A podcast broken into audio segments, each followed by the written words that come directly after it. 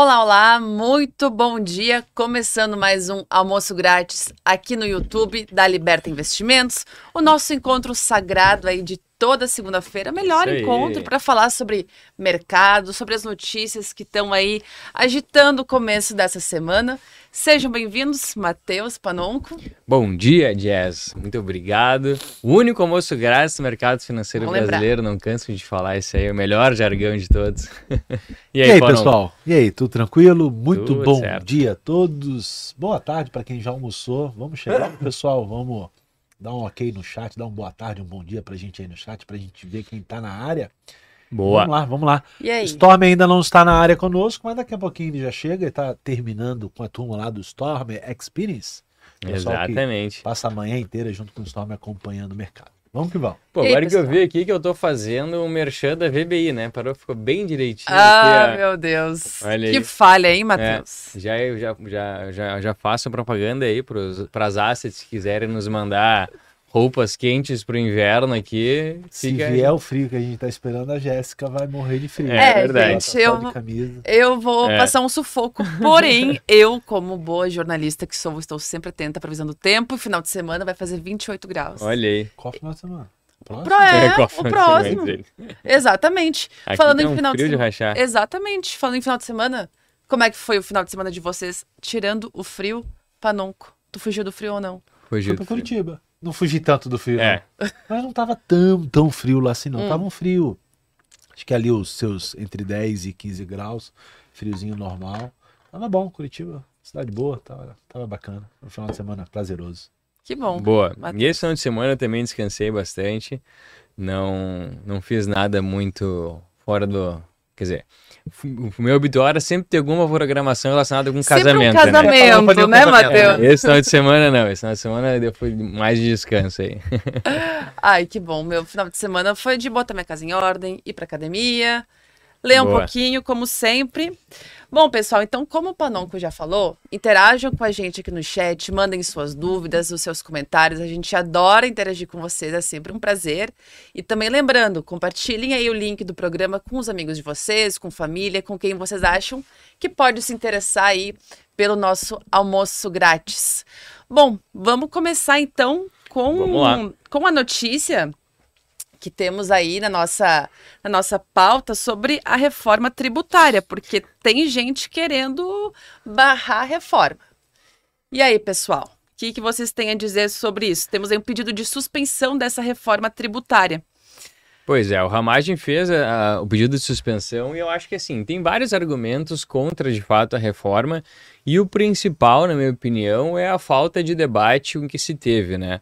O texto foi apresentado na última hora, né, na calada da noite, literalmente, com vários ajustes apresentados em cima da hora e que causou algumas distorções. Eu estava até lendo no final de semana um texto que o IPEA fez, né, o Instituto de Pesquisa Econômica Aplicada Brasileiro, que é um órgão estatal, é um órgão público, né, mas com excelentes economistas, e, e eles já acharam algumas distorções ali dentro. Por exemplo, Panonco, campeonato de golfe, joga golfe? Não, acho chato pra caramba. Eu também acho chato, mas vai pagar menos imposto do que energia elétrica. É. Faz sentido? Como não assim? faz sentido, né? Porque a gente tem três alíquotas no IVA, né? A alíquota cheia, a alíquota reduzida, que é 60%, e a alíquota zerada. Eventos esportivos vão ficar mais baratos do que energia elétrica, segundo o IPEA. Gente. Então, assim, já, já causa algumas distorções. Por que, que isso acontece? Porque os caras colocaram atropelado a pauta rápida, né? de- Já botaram para votação sem tempo de todo mundo ler, dos deputados ler, de passar pelas devidas comissões. Então, eh, problemas como esse oco- ocorreram, né? Eu acho que o fomento ao esporte, o fomento à cultura não acontece dessa forma com subsídio de impostos. Ponto. O fomento do esporte, ele tem que estar onde? Na escola. Eu fui atleta bolsista. Eu estudei em escola particular porque eu tinha bolsa Legal. fomentada pelo O que, que tu esporte. jogava? Eu era atleta de judô. Olha aí, Olha. melhor nós mais chegam para não então, né? E aí, quando você vai para países desenvolvidos, quando tu vai lá nos Estados Unidos, por que, que os Estados Unidos domina o quadro de medalhas de uma Olimpíada? Cara, porque é investimento no esporte. Exato. É investimento aonde? Lá na formação, do, do estudante atrelado ao esporte. O estudante ele se livra das drogas, ele estuda porque ele precisa ter nota boa para se manter no esporte. Tem vários. Não é vamos subsidiar é, torneios. Até pode acontecer, mas isso não muda a realidade Sim. no médio e longo prazo. É, é que assim, sempre é o Estado que tem que impor essas coisas, né? Agora, eu vi gente vibrando aí porque ah, ó, o Stormer vai se enrolar na, na cortina. Na ali. cortina do estúdio. Olá. É, eu vi gente vibrando. E aí, pessoal, e aí, tudo bem? Fala, Stormer. Tudo bem, História? Tudo bem? Tudo bem? Tudo ótimo. Nós só E voltando. aí? Eu vi gente vibrando que pela primeira vez o Estado brasileiro é, decretou dia facultativo no trabalho para o Campeonato de Futebol Mundial Feminino. Né, o que um- incentivando né, um estímulo ao campeonato. Assim, tudo bem, pode ser um estímulo, mas, pô, por que, que não tem que trabalhar? É, cara, é o funcionário público que não É. quer trabalhar. É Por que, que o cara é- tem que deixar de trabalhar por causa disso, né? É, é que nem Deus. o Panonco falou. Não, não é por meio desse tipo de ação que, que a gente vai ter um resultado que a gente espera, né? Que é, então, é, esses campeonatos femininos, masculinos tendo a mesma importância. Não é a partir daí. É, não de é liberar isso, um né? dia É. pro pessoal É assistir. na educação, é na escola. O esporte ele tem que fazer parte da grade escolar. Você tem que alimentar que o jovem pratique o esporte. Não é tirando imposto do torneio, do sei quê, ou então dando ponto Frio. facultativo, acreditando que as pessoas vão assistir um torneio de futebol feminino. Não é isso, pelo amor de Deus, entendeu? Mas assim, ó, na- pessoal, na boa. Tá certo que eu cheguei agora, É. tô sentando na janelinha. tô sentando na janelinha. Mas, pra que vocês querem trabalhar? É. Pra que vocês querem trabalhar, gerar imposto e dar dinheiro pro governo? É isso? Vocês querem isso? Cara, eu quero mais que tudo pare, que todo mundo pare de trabalhar, que simplesmente não, não, não se recolha mais um único imposto pra esse governo. Anarco Stormer. É, é, cara, assim, ó, vamos parar com esse troço, cara. Vamos parar de sustentar eles, cara, na boa. Vou trabalhar mais pra sustentar os caras? É. É, isso Se é a gente- verdade. Se a gente pensar sobre esse aspecto, tinha que ser, tinha que ser jogo de futebol todos os dias. Greve geral. Pronto, acabou. Vou parar de trabalhar nessa porra. Pô, em greve geral, tu sabia que os roteiristas de Hollywood estão fazendo greve? Estão fazendo também? greve. Sim, tô ligado. As Que produções da HBO, é, várias. Acho que até Netflix também entrou, Netflix, né? entrou nessa. Pois mas é. assim, é ali, pelo que eu entendi, é relacionado a melhores condições de trabalho, várias outras coisas Sim. que a gente não faz nem ideia de como seja viver nos bastidores das produções de Hollywood agora, o impacto financeiro que isso vai ter, Hum, É. que a gente sabe. Enfim. Cara, mas se você olhar a Califórnia hoje, é impressionante a quantidade de, de mendigos e de pessoas que estão no, meio da rua vivendo. Ah, isso tudo por um motivo específico. Você não, vocês não Fruto da política pública. do fruto da governo política Populismo, pública né? do governo, que simplesmente. O que, que, que o governo da Califórnia decidiu fazer? Ele instituiu um Bolsa Mendigo. Bolsa Mendigo. Como ele foi o único estado dos Estados Unidos que instituiu o Bolsa Mendigo, todos os mendigos dos Estados Unidos foram para Califórnia. Mas isso, isso era pra todo o estado ou é só pra São Pra Francisco? todo o estado. Mas como estado. funciona essa bolsa mendigo? Co- Como é? Tu te declara mendigo, É uma renda mínima que eles tu tem uma ganham. renda mínima de 700 dólares. Tá. E aí, como tu tem a renda mínima de 700 dólares, e agora também no estado da Califórnia eles liberaram uma lei que se tu roubar menos do que mil dólares, você não é imputado em crime, os caras entram nas lojas, pegam os produtos, botam no bolso e saem. Algumas grandes varejistas já até saíram. Já estão né? saindo, Sim, é. Já saíram. Aquelas, aquelas grandes varejistas, principalmente do segmento de farmácia, Uhum. sabe? Sim. Que tu entra na farmácia, ela parece quase um supermercado. Tem tudo, Sim, né? Muitas tem delas tudo. já. pá, E aí, prejuízo, e, né? e aí, o que acabou acontecendo? E algumas lojas, sabe, o que- sabe o que algumas lojas fizeram? Eu tenho uma tia minha que tá morando lá, ela disse assim: ela entrou na loja e ela olhou a loja inteira, os produtos 950 dólares. Um copo desses aqui, 950 dólares. Ela chegou pro, pro, pro vendedor, cara, mas 950 dólares esse copo? Como assim? Ele disse, não, não, não. É o seguinte, quando tu fores pagar ali, a gente aplica um cupom de desconto e tu paga, é 2 dólares e meio. Ah, Mas é que daí, É, como a gente bota brasileiro. 950, se eles roubarem, a gente pode botar uma segurança pra prender. Ah, meu É Deus. je- o jeitinho brasileiro jeitinho na, na na loja Califórnia. Califórnia. Cara, senão os caras estão roubando tudo. Mas Meu essa da Deus. questão do. Você falou do Bolsa Mendigo. No Brasil, a gente já teve algo parecido, do, que era, foi no governo de São Paulo, do Haddad, do Bolsa Crack, né? Sim. E Que aqui era- deu super errado o Que projeto. deu super né? errado. O que ele conseguiu foi aumentar o preço da pedra de crack quando os cracudos ganhavam a bolsa. Eu não lembro desse, dessa é, já crack. tem alguns anos. É. Isso Tinha, aí. algu- tinha algumas, é, é, algumas Condições. regras. Ele tinha que estar inscrito no albergue, tinha que estar no Foi super do, polêmico isso emprego. Mas o que, que ele conseguiu é botar dinheiro na mão do viciado, o viciado ir lá e comprar né, o, o- o- a droga mais caro, porque o traficante sabia quanto que ele recebia, entendeu? Sim. Tipo assim, eles legalizaram o consumo da droga em determinado albergue lá, em determinado prédio, Tá. assim, em algumas regiões. E tu ganhava um crachá de usuário de drogas, né? E aí tu, daí tu tinha um consumo lá que tu era liberado, que, enfim, que tu podia comprar deles lá. O que que fazia? O usuário, enfim, aquilo virou uma moeda de troca. Então os caras começaram a vender aquela, a- aquele né, crachá que dava o direito ao uso da- de drogas. Então o prédio ficou tomado por traficantes e prostituição e, e pedofilia e tudo mais, e na prática o projeto deu tudo errado, tudo que voltaram atrás e não deram sequência. Mas enfim, esse é o cara que é nosso ministro da Fazenda hoje, né? Exato, exato. É, o problema é o seguinte, nós temos que, infelizmente, pensar muito sobre esse aspecto no sentido de sociedade. O Brasil, enquanto sociedade, tem uma série de problemas, mas os problemas culturais que a gente presencia, eles são, no meu entendimento, o mais grave de tudo. É aquilo que você estava comentando anteriormente, a gente tem realmente a ideia de que viva o feriado, de que é uma maravilha, de como trabalhar o mínimo possível. Ah, existe sempre a política do vamos se dar bem, vamos dar um jeitinho, vamos tentar arranjar alguma maneira para que a gente consiga burlar isso daqui ou burlar aquilo ali. Eu acabei de vir do Storm Experience, lá no Storm Experience, olha só, os caras criaram um grupo de WhatsApp em que eles compartilham experiências, compartilham as estratégias e as planilhas que eles têm, e daí um espertinho do grupo pega as coisas que os caras estão contribuindo ali gratuitamente entre eles, abre um outro grupo e está vendendo as coisas. Brasileiro. Tem que ser estudado pela NASA, honestamente, cara. Cara, Mas fica um alerta aí pro pessoal, É né? uma história. total e absoluta falta de princípio ético, moral, cara. É uma falta de ética, uma falta de moral, uma falta de caráter que existe disseminado na sociedade de uma maneira assim, ó. Não adianta, não tem, não tem como. Vão ser gerações, gerações inteiras para tentar quebrar essa, essa, essa.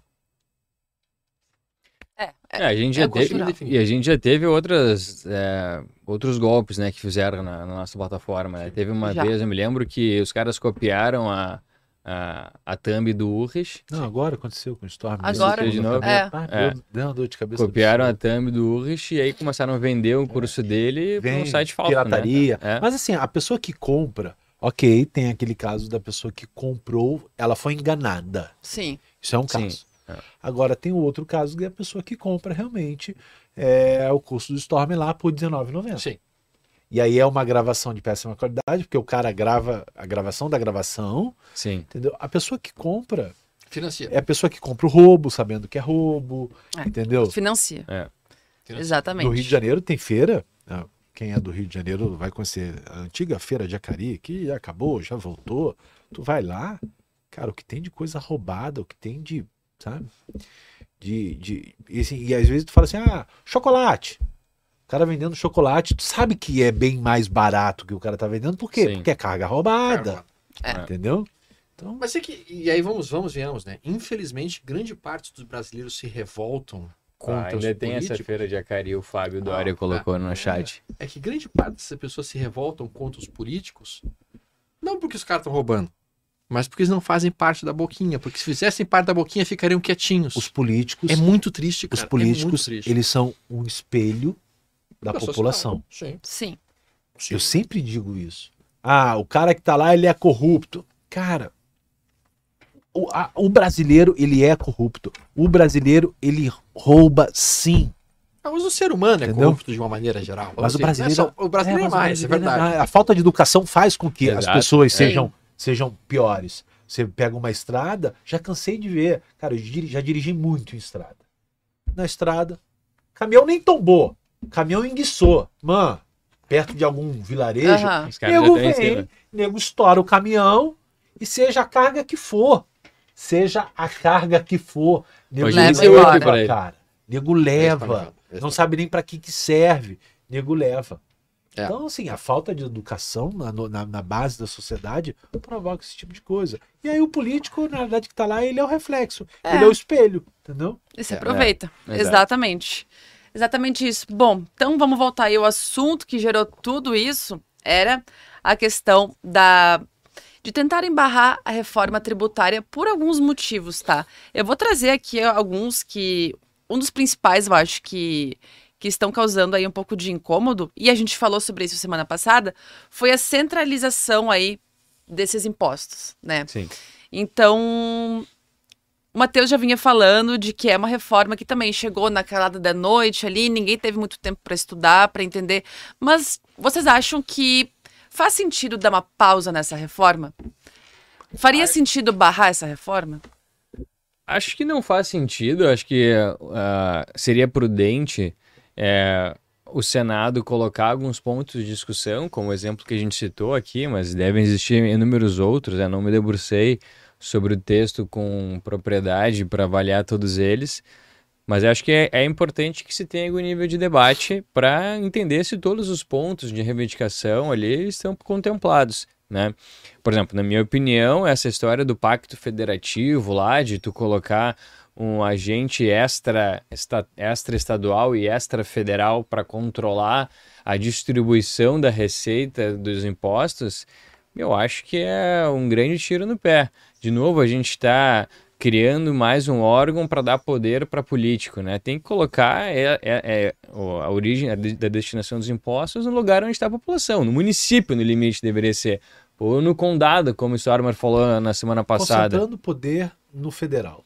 Tem, na minha opinião, isso deveria ser o contrário, né? Uhum. Então, Concordo. talvez isso poderia ser uma pauta de discussão, se a gente tivesse pouco mais tempo, né, para colocar. Eu gostaria que fosse barrado para que houvesse a discussão. Não engavetado e ó, não vai ter mais reforma. Não, porque a reforma ela é necessária.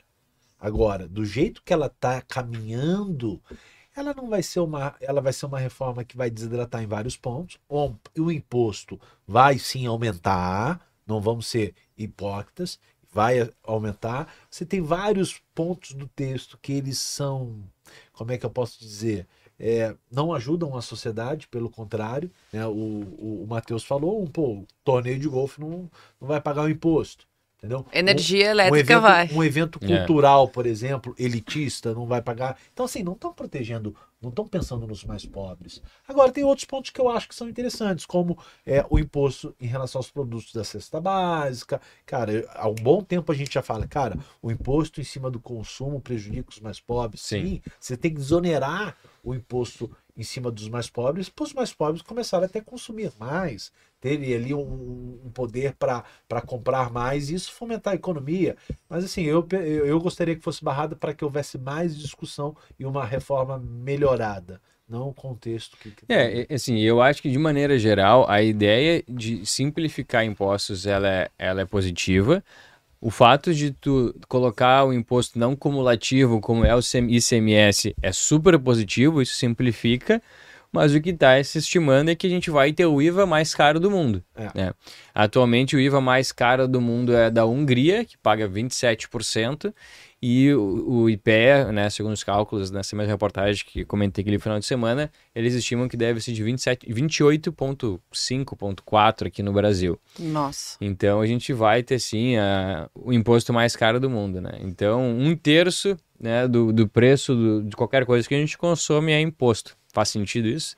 Na minha cabeça eu concordo. Alguém colocou aqui, ficou mais para cima já que todo imposto é roubo. Só recapitulando, o que seria o IVA, para quem não acompanhou o AG da semana passada, para quem não tá por dentro aí? Boa, vamos lá. O IVA é o imposto de valor agregado, é um imposto sobre consumo e serviços, né? É um imposto único com três alíquotas diferentes, 100%, 60% de desconto ou zero, né? A gente está, vamos dizer, se aproximando de uma forma internacional que 200 países no mundo fazem a tributação, que é fazer tributação apenas ao final da cadeia, né? Aqui no Brasil a gente tem uma tributação muito mais complexa, que a gente vai, vai, vai cobrando imposto a cada novo processo da fase de transformação da matéria-prima até o produto final. Esse IVA ele vai ser o imposto único somente no final. Isso dá muito mais simplificação, isso gera, em tese, né? Deveria gerar muito mais homogeneidade nas alíquotas de imposto e ter muito menos exceções né, entre diferentes produtos, como a gente comentou ali do Golf versus energia elétrica. Então a ideia é boa, mas a execução talvez não, não esteja sendo da melhor forma.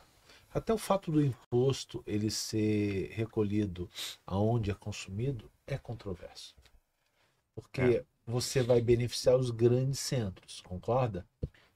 Sim. Cidades menores, cidades que não têm um nível de consumo, cidades mais pobres, que poderiam às vezes atrair né, é, investidores, atrair indústria, atrair fábrica, atrair emprego, não faz sentido, entendeu? Então, assim, é uma que, concentração, né? Eu acho que a concorrência de domicílio fiscal, principalmente para empresas, eu acho que isso funciona de alguma forma. Mas, respondendo a tua pergunta aqui, Lucas, o Senado poderia fazer uma lei complementar para não aumentar o imposto atual? Pode, vai caber o Estado, a primeira definição da alíquota do IVA. E agora a bola está com o Senado.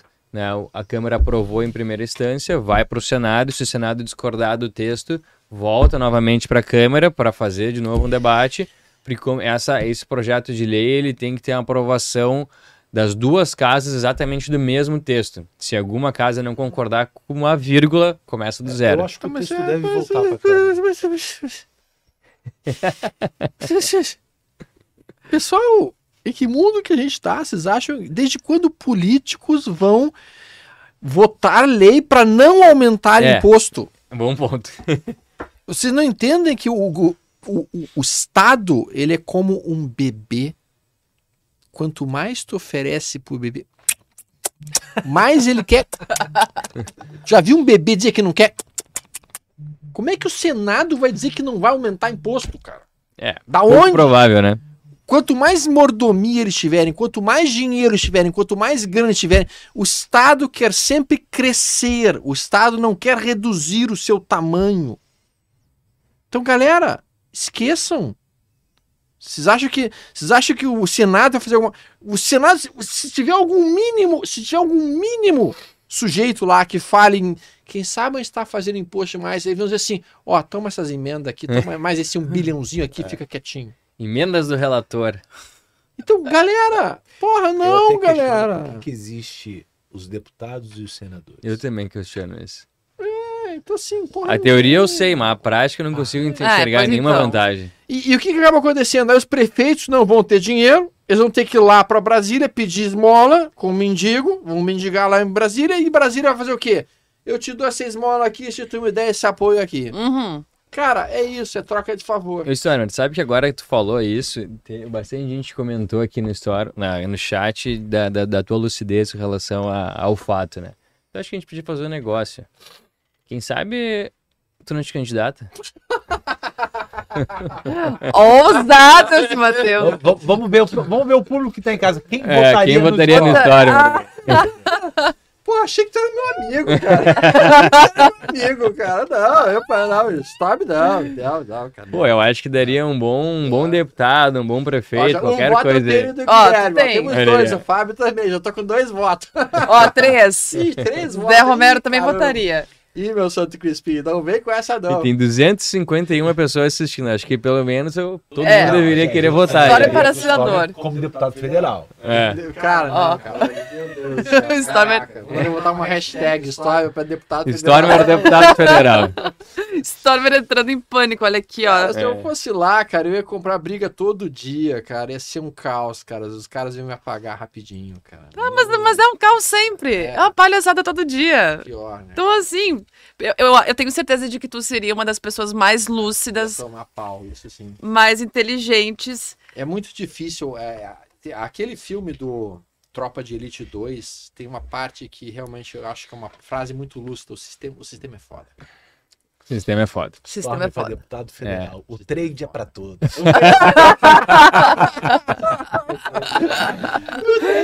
Não, bolsa trader, não vou uma bolsa trader. Uma bolsa trader capaz da cara. Aqui, ó. Vai, vai proibir, o- vai proibir o custo de corretagem nas corretoras.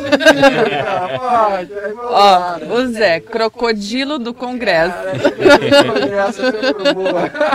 Olha aí, ó. Meu Deus. Já fizeram a votação ali. Eu vou botar Vai, aqui pra presidente aqui, Pô, ó. Só que faltava, cara. Vai, Stormer, olha só. A gente tá brincando, cara, mas é realmente complicado a nossa, a nossa situação, porque quando tu pega, vamos lá, Senado na, Senado na Suécia, na Noruega, cara, é outro tipo de. É outro tipo de, de servidor público. É, é, na realidade uma servidão. É uma servidão. Eles, eles são pessoas que decidem um período de tempo da vida que vão realmente trabalhar, vão se doar para o Estado.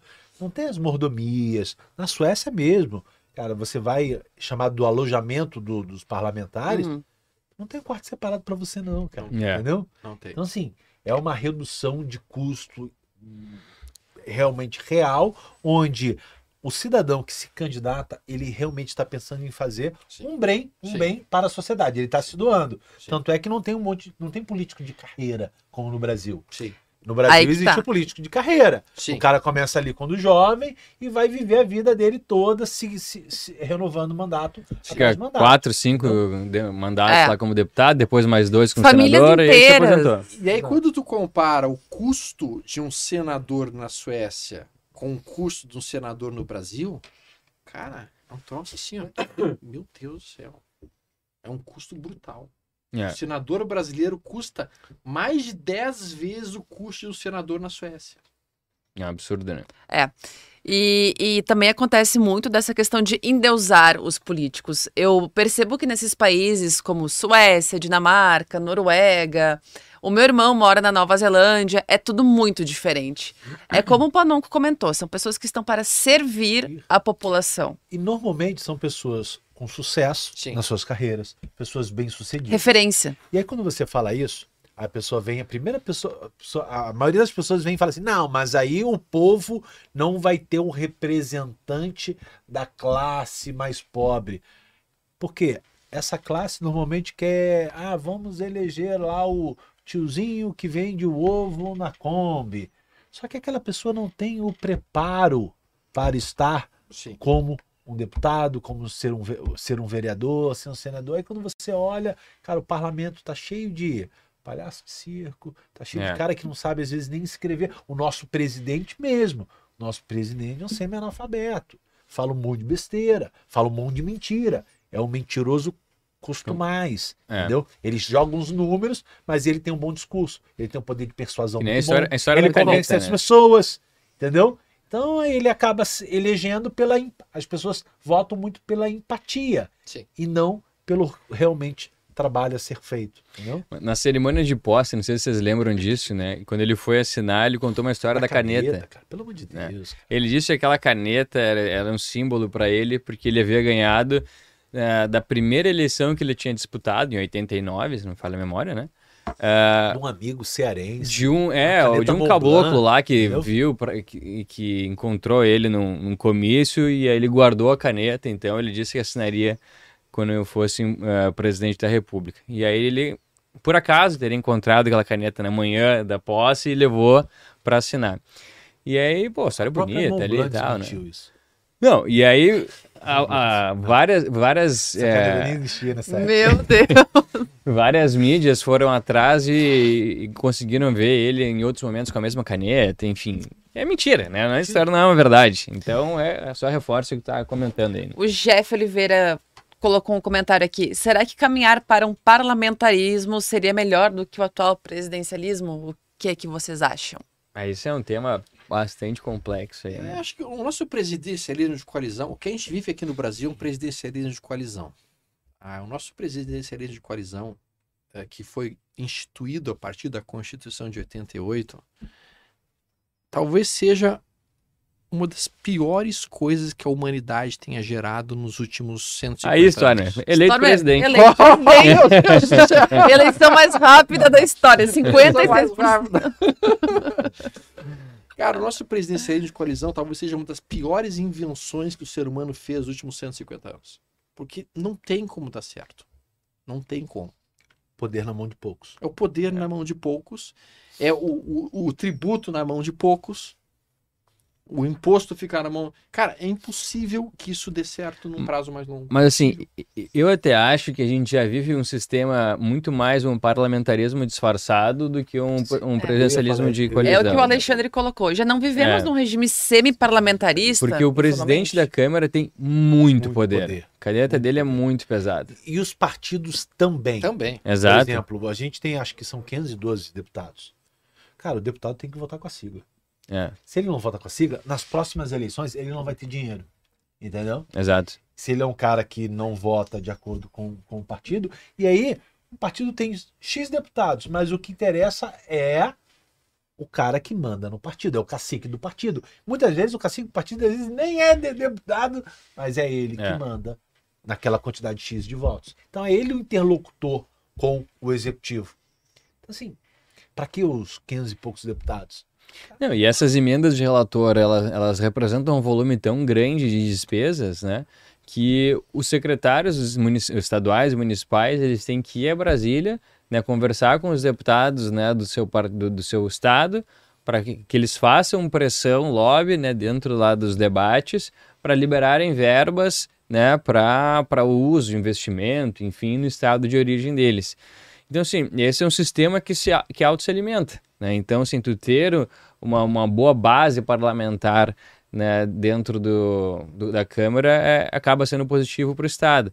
Então, assim, para que isso, né? Isso é positivo para quem? Só para eles mesmos, não para a população que está lá dependendo, né? Pô, do- dos caras, da boa vontade deles de, de gerar recursos para o que a Estado. né? questão é, e aí nós temos que ser muito práticos em relação a isso, não existe muito que possa ser feito. Vocês acham que dá para convocar uma constituinte? Não dá. Não dá. Se tu convocar Imagina uma constituinte agora, acabou. tá louco. aí, aí, aí É. tu acaba de entregar o país completamente pro coletivismo, tu acabou de vez. Então não dá para pedir uma nova constituinte. Não dá para mudar para um parlamentarismo. Não dá para voltar para monarquia. Não dá. Mas não tem como. sabe que tem então, bas- o que, que a gente pode fazer, nós, enquanto cidadãos? Tem uma frase muito legal de um, de um oficial da Marinha Americana que diz o seguinte: você quer melhorar o mundo? Começa arrumando a tua cama. Sim. Começa arrumando a tua cama. Se tu começar a arrumar a tua cama, a partir disso tu pode começar a construir um mundo melhor. A gente só começa a melhorar esse país se a gente começar a se focar naquilo que está na nossa esfera de influência, ou seja, nós nos tornarmos pessoas melhores. Nós temos que nos concentrar em investir melhor, nós temos que concentrar em cuidar das outras pessoas em volta de nós melhor, sermos mais educados, sermos mais corretos, sermos mais honestos. Se a gente começar a fazer o nosso papel, em um determinado momento isso começa a funcionar como um exemplo para os outros e a partir de nós a gente começa a influenciar o externo. A gente não tem como tentar influenciar de cima para baixo, a gente tem que começar a influenciar de baixo para cima. É, Essa todo- aqui é a visão que eu tenho. todos os elementos necessários para ser presidente da República. Não. Tá, deixa eu cuidar do meu mundinho, deixa eu cuidar do meu mundinho aqui. Ai, meu Deus, tá. Falando aí em, em governo e afins, a partir de hoje temos um novo programa em vigência. É o programa Desenrola Brasil. Para o pessoal aí que tem dívidas é, de até 100 reais, por exemplo, conseguir limpar o nome. Ou seja, se tem alguém devendo 100 reais para algum lugar, a partir de hoje, automaticamente já está com o nome limpo. E também é um programa que visa facilitar a negociação de outras dívidas maiores. Então, aí é um mutirão para o pessoal que está com o nome sujo conseguir melhorar essa situação. Por que, que no Brasil a gente tem uma inadimplência alta? Por vários motivos, um especial que é muito difícil de tu pegar o dinheiro de volta, na grande maior casos, com garantias reais, né? Porque hoje o devedor é, ele, ele tem um certo incentivo a ficar devendo. Por quê? O que, que vai acontecer com ele? Nada. Nada.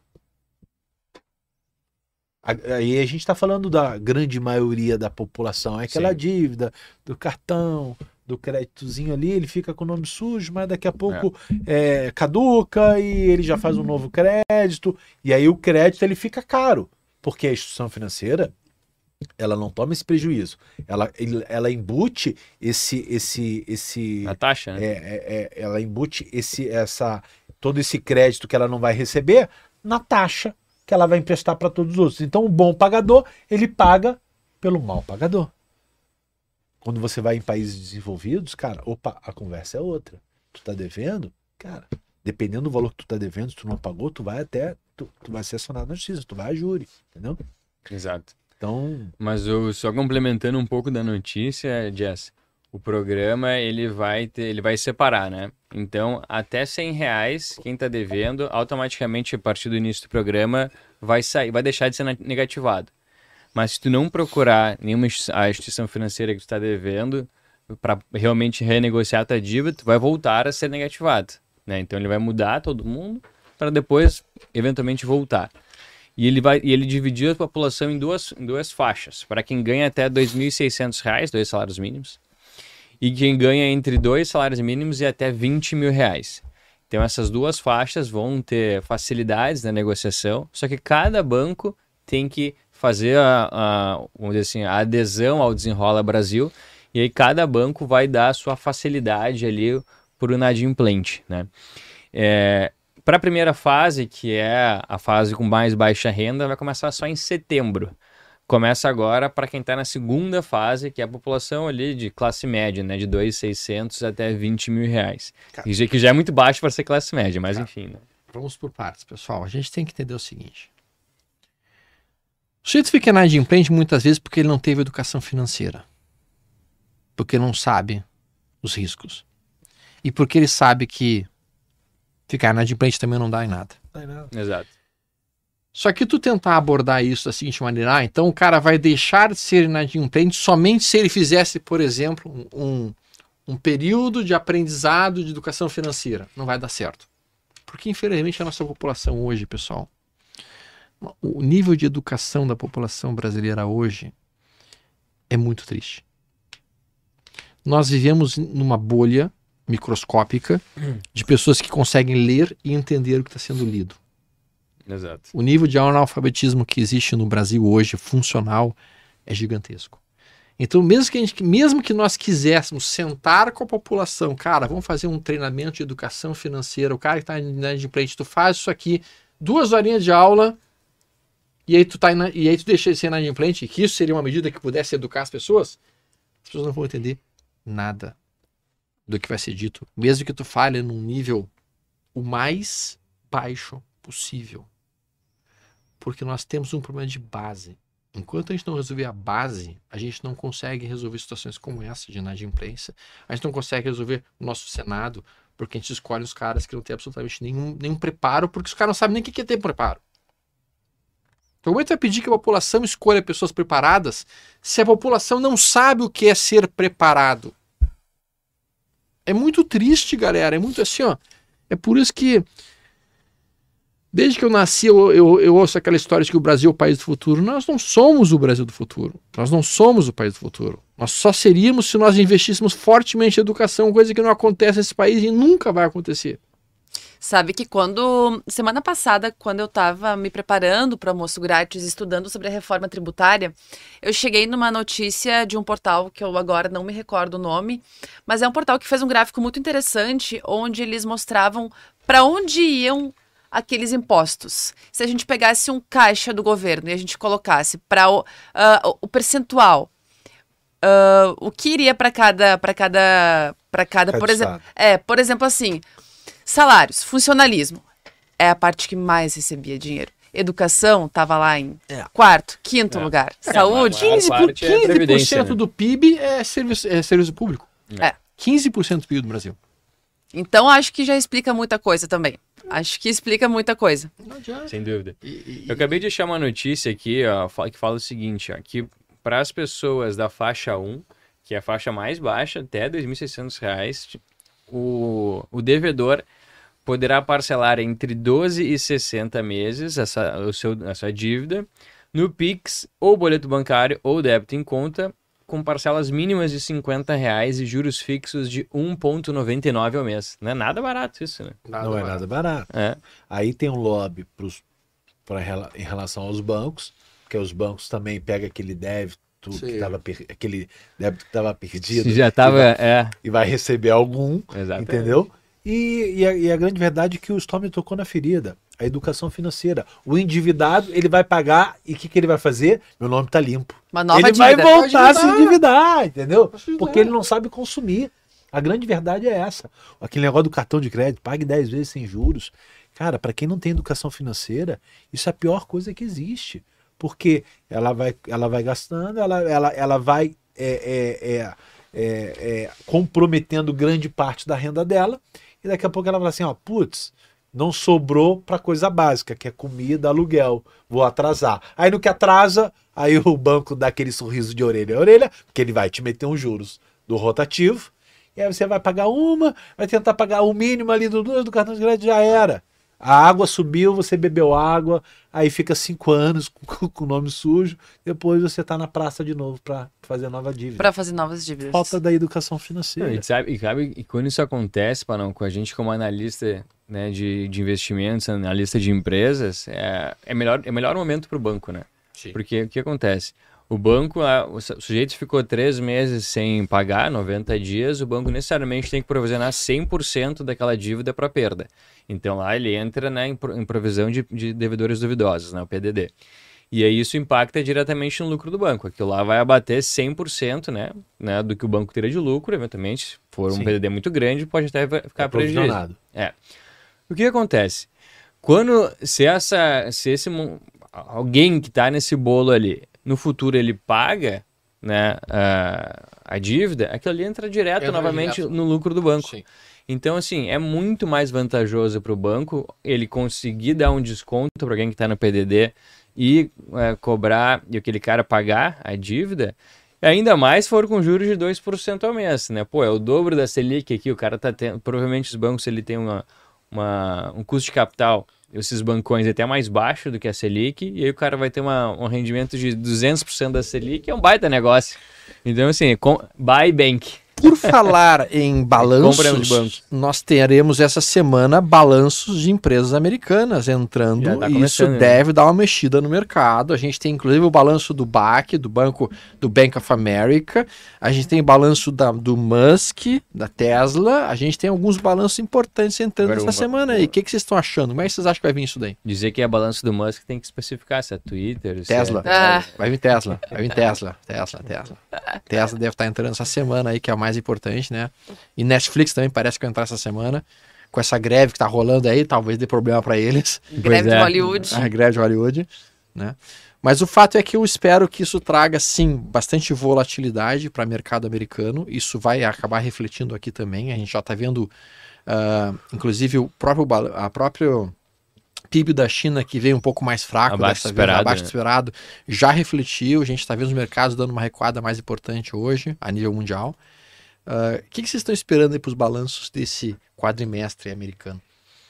Então, é, eu acho que é, é- é um ponto importante de se observar, né? Porque os dados não têm se mostrado tão, tão otimistas assim, né? É, existe um consenso que a- o lucro das principais empresas de composição do S&P deve vir Deve vir abaixo. abaixo. né? Abaixo. Agora a, a pergunta é, vai vir abaixo ou vai vir muito abaixo? Se vier muito abaixo, aba- que aí surpreenda, aí o mercado Responde. cai mais forte. Faz né? preço daí. Faz É, faz preço. entendeu? O Storm, Maria Vale, hein? Vai subir, não vai subir? Pois é. É que a gente difícil, sabe que a né? Vale está atrelada diretamente à China e ela foi pesadamente impactada pelo próprio PIB mais baixo da China nesse momento. né? Então, no momento que a gente tem uma empresa tão boa quanto a Vale, mas ligada a um país que tem uma série de, de questões eh, duvidosas, a gente observa que, apesar da Vale ser uma belíssima empresa, ela tem um calcanhar de Aquiles, que é o próprio governo chinês em si, a própria economia chinesa em si. Na minha perspectiva, o gráfico semanal está muito bonito. Tá? Na minha perspectiva, o gráfico semanal está próximo da zona suporte, nessa faixa de preço entre 63, 64, 67 até. Eu sou comprador, eu estou procurando por compras. Sim.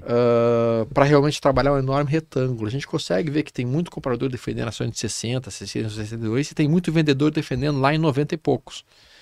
Então é um retângulo bem amplo que a gente está vendo aí. E eu acho que esse segundo semestre pode ser um semestre positivo para a Vale, pelo menos é um dos poucos papéis da Bolsa Brasileira que eu olho com interesse de compra. Outros todos, a maioria eu não estou muito comprador não. Eu já tinha dito que a minha expectativa era de topo, né, para junho. E por enquanto é o que a gente está vendo aí. Concordo. Mas eu acho muito estranho, né? Porque ah, a Vale tá nesse patamar ali desde março, abril. Vamos abril para ser conservador aqui, né? Nesse, nesse intervalo ali entre 63 e 70 reais ali. E ela faz alguma, alguma menção de subir e depois, né, logo em seguida já recua. Uh, CSN Mineração, por exemplo, não, não faz um movimento parecido, né? Chegou a ter mais alta do que Vale. E o próprio minério chegou a ter uma alta muito mais expressiva do que a Vale. Só que eu acho que o fato do dólar também estar tá recuando, acho que tem um, um impacto relevante ali. Que essa, financeira. exato. E essa notícia da China, com certeza, ela não é nem um pouco benéfica, né? Então, assim, eu acho que o resultado agora desse segundo trimestre vai ser bem importante para a gente conseguir dar uma direção mais, é, ou pelo menos ter uma percepção melhor de qual vai ser a direção da Vale nesse segundo trimestre, se- semestre. Falando em, em Ásia, é, hoje de manhã estava lendo uma notícia que achei bem curiosa. Até os herdeiros da Samsung estão precisando de empréstimo, gente. Boa! Os herdeiros da Samsung ampliam o empréstimo bilionário para quitar, sabe o quê? Imposto de herança. Então, é um imposto de herança de 10 bilhões de dólares, Matheus. É, Não só, tá fácil para ninguém. olha só, é, não tá fácil não mesmo. tá fácil para ninguém. Mas, ô Marcelo, é isso mesmo aí que você comentou, perguntou A no gente chat, a tinha resposta falado é sim. sobre esse assunto anteriormente. Você lembra que a gente tinha falado sobre seguro de vida, Sim. sobre Então. planejamento sucessório? Tá aí, ó, um exemplo. Sabe quanto que é o imposto sobre herança na Coreia do Sul? 60%.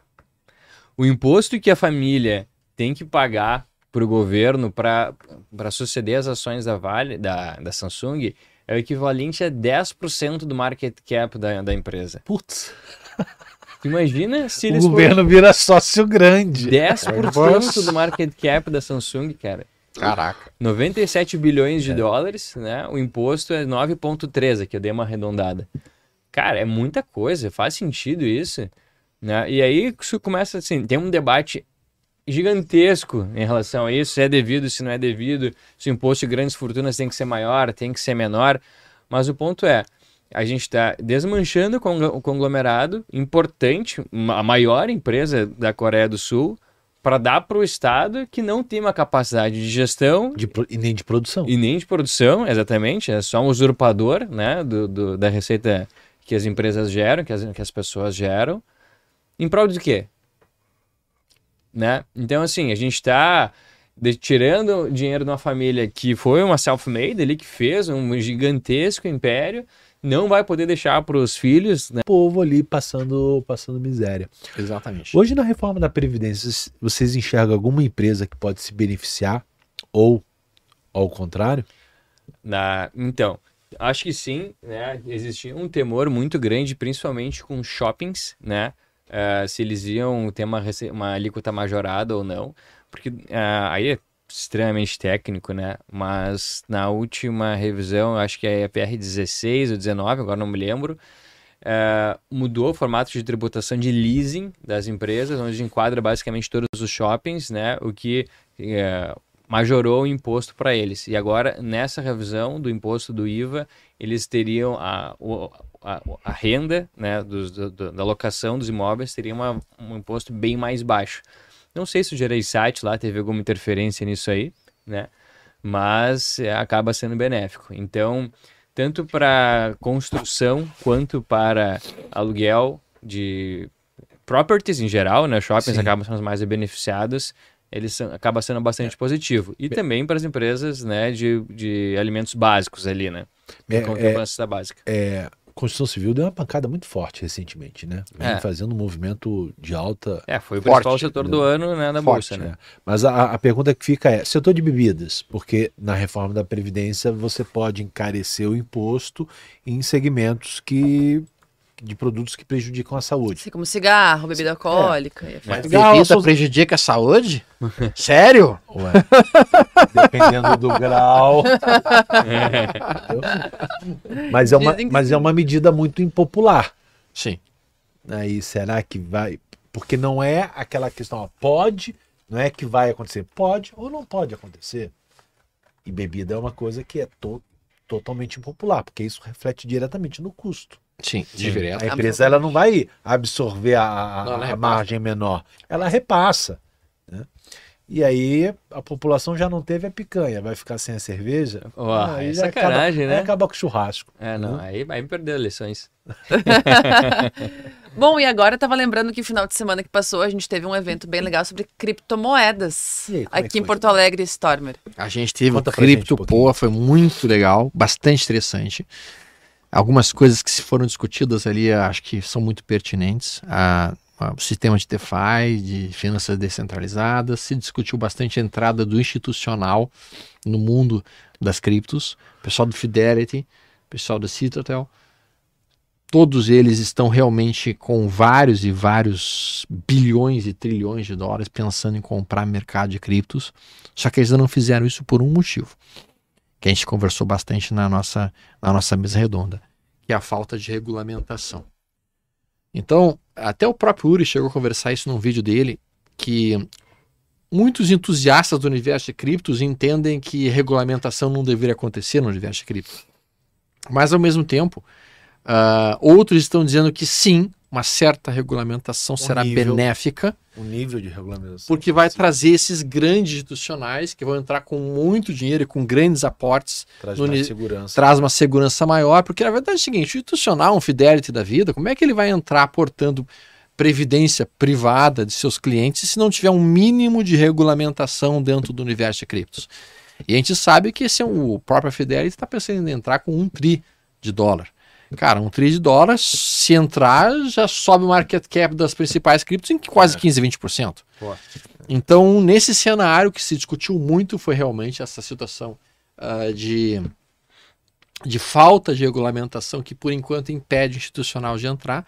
E meio institucional aqui no Brasil tem um certo receio de entrar nesse universo e vai começar a entrar somente a partir do momento que uma, re- uma certa regulamentação definindo aquilo que é permitido e que não é permitido possa estar mais presente. E a gente viu na semana passada Ripple subindo 87% em um único dia, exclusivamente pelo fato de que a SEC perdeu o processo contra a Ripple, né? Então, cara, a Ripple subiu 87% num dia e trouxe a reboque todas as outras altcoins, porque agora abriu um precedente em relação a isso. E aí talvez E agora a gente também tem aí uma discussão sobre o real digital, né? Um real tokenizado, né, Matheus? Pois é, então tem esse processo, né, que o Banco Central liberou aí para 19 instituições, né, começarem seus nós. O Itaú foi o primeiro, né, a, a construir o seu Node. Outras instituições, até a própria XP, em uma parceria com a Visa, vai fazer em algum momento, mas ainda estão um pouco mais para trás. O Itaú, né, como tem um time de tecnologia bastante parrudo, é, grande, parrudo. já foi o primeiro aí a conseguir fazer e eles já estão bastante otimistas aí que vão fazer alguns tokens a partir disso, né? É, pelo que eu vi nesse início eles não vão fazer a, a, dizer assim, a, a quantidade de, de reais digitais que vão ser utilizados não vão diminuir a quantidade de reais físicos que existem na economia, mas com o passar do tempo eles vão fazer essa migração né, de um fí- físico para o digital. Para quem não tá por dentro, eh, vocês conseguem explicar pra gente o que é o real digital? O que muda? Quem pode usar? Basicamente, para que serve o real digital? Já não serve o real que a gente tem Isso aí eu deixo para o mestre História. Teoricamente, o universo de criptos ele teria algumas funções. Uma das funções seria facilitar a transferência de recursos de uma determinada ah, de uma determinada pessoa para outra pessoa ou de uma instituição para outra instituição. A ideia do, do na verdade, a ideia do Brasil do Brasil virtual, do, do real virtual, do real em forma de cripto, é uma mesma ideia que, por exemplo, o Canadá está tentando instituir, que é realmente acabar com o dinheiro físico, acabar com a necessidade de produzir dinheiro físico, que é um custo para o governo, e automaticamente começar a fazer com que todas as transações sejam transações virtuais, que sejam que, que passem através da própria da própria internet ou através da própria da própria rede em si. Sim. Qual que seria a vantagem disso? A vantagem disso é que no momento que você tem todo o dinheiro passando através de um cenário de seja de criptomoeda, seja através de um cenário de rede, você tem controle total do deslocamento do dinheiro. Você sabe exatamente para onde é que o dinheiro está indo, de onde é que o dinheiro está saindo, onde é que está circulando as coisas, e tudo pode ser muito mais facilmente tributado. tudo pode ser muito mais facilmente monitorado e controlado. Não é tão fácil. Primeiro, um- coloca um empecilho de cara. Internet no Brasil não é gratuita. Sim. Então, assim, a gente está falando no nosso meio, mas a grande maioria das pessoas não tem internet no celular gratuito. Sim. né? Então, isso é um, é um ponto de atenção. Outro é o lobby da tarifação das transferências. Sim. O Pix veio dando uma porrada nos bancos muito grande, mas você já vê um movimento de tarifar o Pix. Muito em questão da coisa da segurança. Você viu bancos limitando seus correntistas de, cara, ó, esse tal horário, tal horário você não pode fazer o Pix por causa da segurança. Então, é partindo do princípio que ele ah, usa o argumento de que nós não temos uma sociedade segura, ele te impõe limites. Mas quem deve colocar esses limites é você próprio. Por exemplo, eu não saio de madrugada na rua. Então tu vai falar para mim que 10 horas Sim. da noite eu não posso fazer Sim. na minha casa? Eu quero transferir o dinheiro. Sim. Eu não consigo. Sim. Sim, eu acho que tem muitas evoluções para serem feitas nesse ambiente digital. Não é tão simples. A própria educação financeira é uma coisa que também cria um, um- um entrave. Né? Ah, os fluxos de pagamentos não são, não são fáceis de fazer. entendeu? Imagina uma empresa com não sei quantos mil funcionários. Como é que vai ser? Entendeu? É. Vou ter que distribuir celular para todo mundo, internet para todo mundo, porque no Brasil, cara, tudo é uma. a- a- a- você não tem a obrigação. Não, você vai me pagar no digital, então eu não tenho a obrigação de, de ter eu- celular. Você vai ter que me dar um, um Uhum. celular para eu pegar e depois de sair gastando. Então, assim, não é, Não, e não é observa tão o seguinte, né? Se no momento que tu tem um, um real digital, imagina como seria fácil tu inflacionar, né? Ah, a gente tá precisando de mais alguns reais para pagar aqui uma dívida. O governo vai lá e aperta um botão e gera mais 2 trilhões de reais digitais. Pum, É. E espalha aqui no. Vai ser uma coisa assim. Inflação mais volátil que o normal. Ah, bom, Paz. é. Coisa. Sempre é mais profundo do que a gente é, acha. Posso terminar aqui com uma fala que vai deixar todo mundo bravo? Ah, Ih, lá vem. Segunda-feira. Matheus. Segunda-feira. Eu vi que o o Panão falou sobre acesso à internet. Saiu, na semana passada uma notícia de que o governo estuda criar um imposto sobre a internet Eu vi isso. de 1,5% para financiar A patrulha do a- politicamente o correto. gabinete de cibersegurança. Ah, eu tinha sabido dessa, eu tinha visto essa notícia. É. Ela foi incluída pelo Gabinete de Segurança Institucional da Presidência da República, essa, essa proposta. Eu espero muito que não vá para frente esse negócio. É uma forma de você Mas tu acha que não vai pra frente? É óbvio que vai. Eu espero. Quer dizer, Os caras vão, os cara, os vai. cara- os cara- os- vão, vão colocar um imposto na sua internet para poder pagar o sujeito que vai te censurar. É isso que Exatamente. tá acontecendo. É isso aí. É Eles isso vão aí. te cobrar para pagar o salário do sujeito que vai te censurar. Agência Nacional de Cibersegurança, AN Cyber. E todo mundo quietinho. 600 milhões por ano é o orçamento, se isso acontecer. Todo mundo quietinho. Quase um bilhão, meio bilhão. Impressionante. Partiu o net do Musk, como diz o. O. Tobiano disse que parece que já caiu. Tomara, É, Tobiano, tomara. que seja certo. Tomara. Bom, gente, estamos chegando aí ao final do nosso almoço grátis. Considerações finais aí de vocês para tocarmos a nossa semana. Matheus, Panon. Eu, eu acho que. Deixa eu só tocar num assunto e já aproveitando o, o encerrar. A gente sempre vinha falando que a gente estava no inverno das criptos. Acabou esse Talvez eu inverno. acho que a gente É. esteja entrando na primavera Isso, das criptos. Isso quer dizer, é- esse era o meu comentário, não. Eu, eu, tô, eu tô comprando criptos, para mim começou primavera. Para mim, BTC e Ethereum buscam um topo histórico, questão de um ano e meio, dois. E mais, eu acho que tem cripto que pode subir uns 2 mil por cento. Olha, Terminamos o almoço grátis. Você quer saber a cripto que pode subir 2 mil por cento? siga o Stormer nas redes aí para mais informações. Pois é, eu acho que tem cripto que vai subir uns 2 mil por cento. Fiquem ligados. Então, compartilhe esse vídeo com os amigos. Se a gente tiver uma audiência no próximo almoço grátis de mil pessoas, Ao a gente vivo. vai compartilhar as criptos. Não, digo mais, se nós tivermos, semana que vem eu venho aqui e mostro qual é a carteira que eu acredito que pode subir mil por cento em criptomoedas em dois anos. Tá aí Mas o aí- desafio. Lá, Mas desafio. aí a gente tem que ter audiência. Mas É. não é recomendação de compra, já vou avisando. É. A carteira que eu tô comprando pra mim. Boa. Aí, ó. Feito o disclaimer. Presidente Stormer vai, vai institucionalizar o uso do Bitcoin como moeda nacional. Ah, agora sim. Olha só. a missão do Stormer. Boa. Ai, gente. É isso, aí, pessoal. é isso aí. Então tá com a missão do Stormer de institucionalizar as criptos. Finalizamos o almoço grátis de hoje. Muito obrigada pela audiência de vocês, com a participação de todos. A gente adora todos vocês aqui com a gente. Semana que vem tem mais almoço grátis. Esperamos vocês. Tchau, tchau. Falou, pessoal. Tchau, abraço.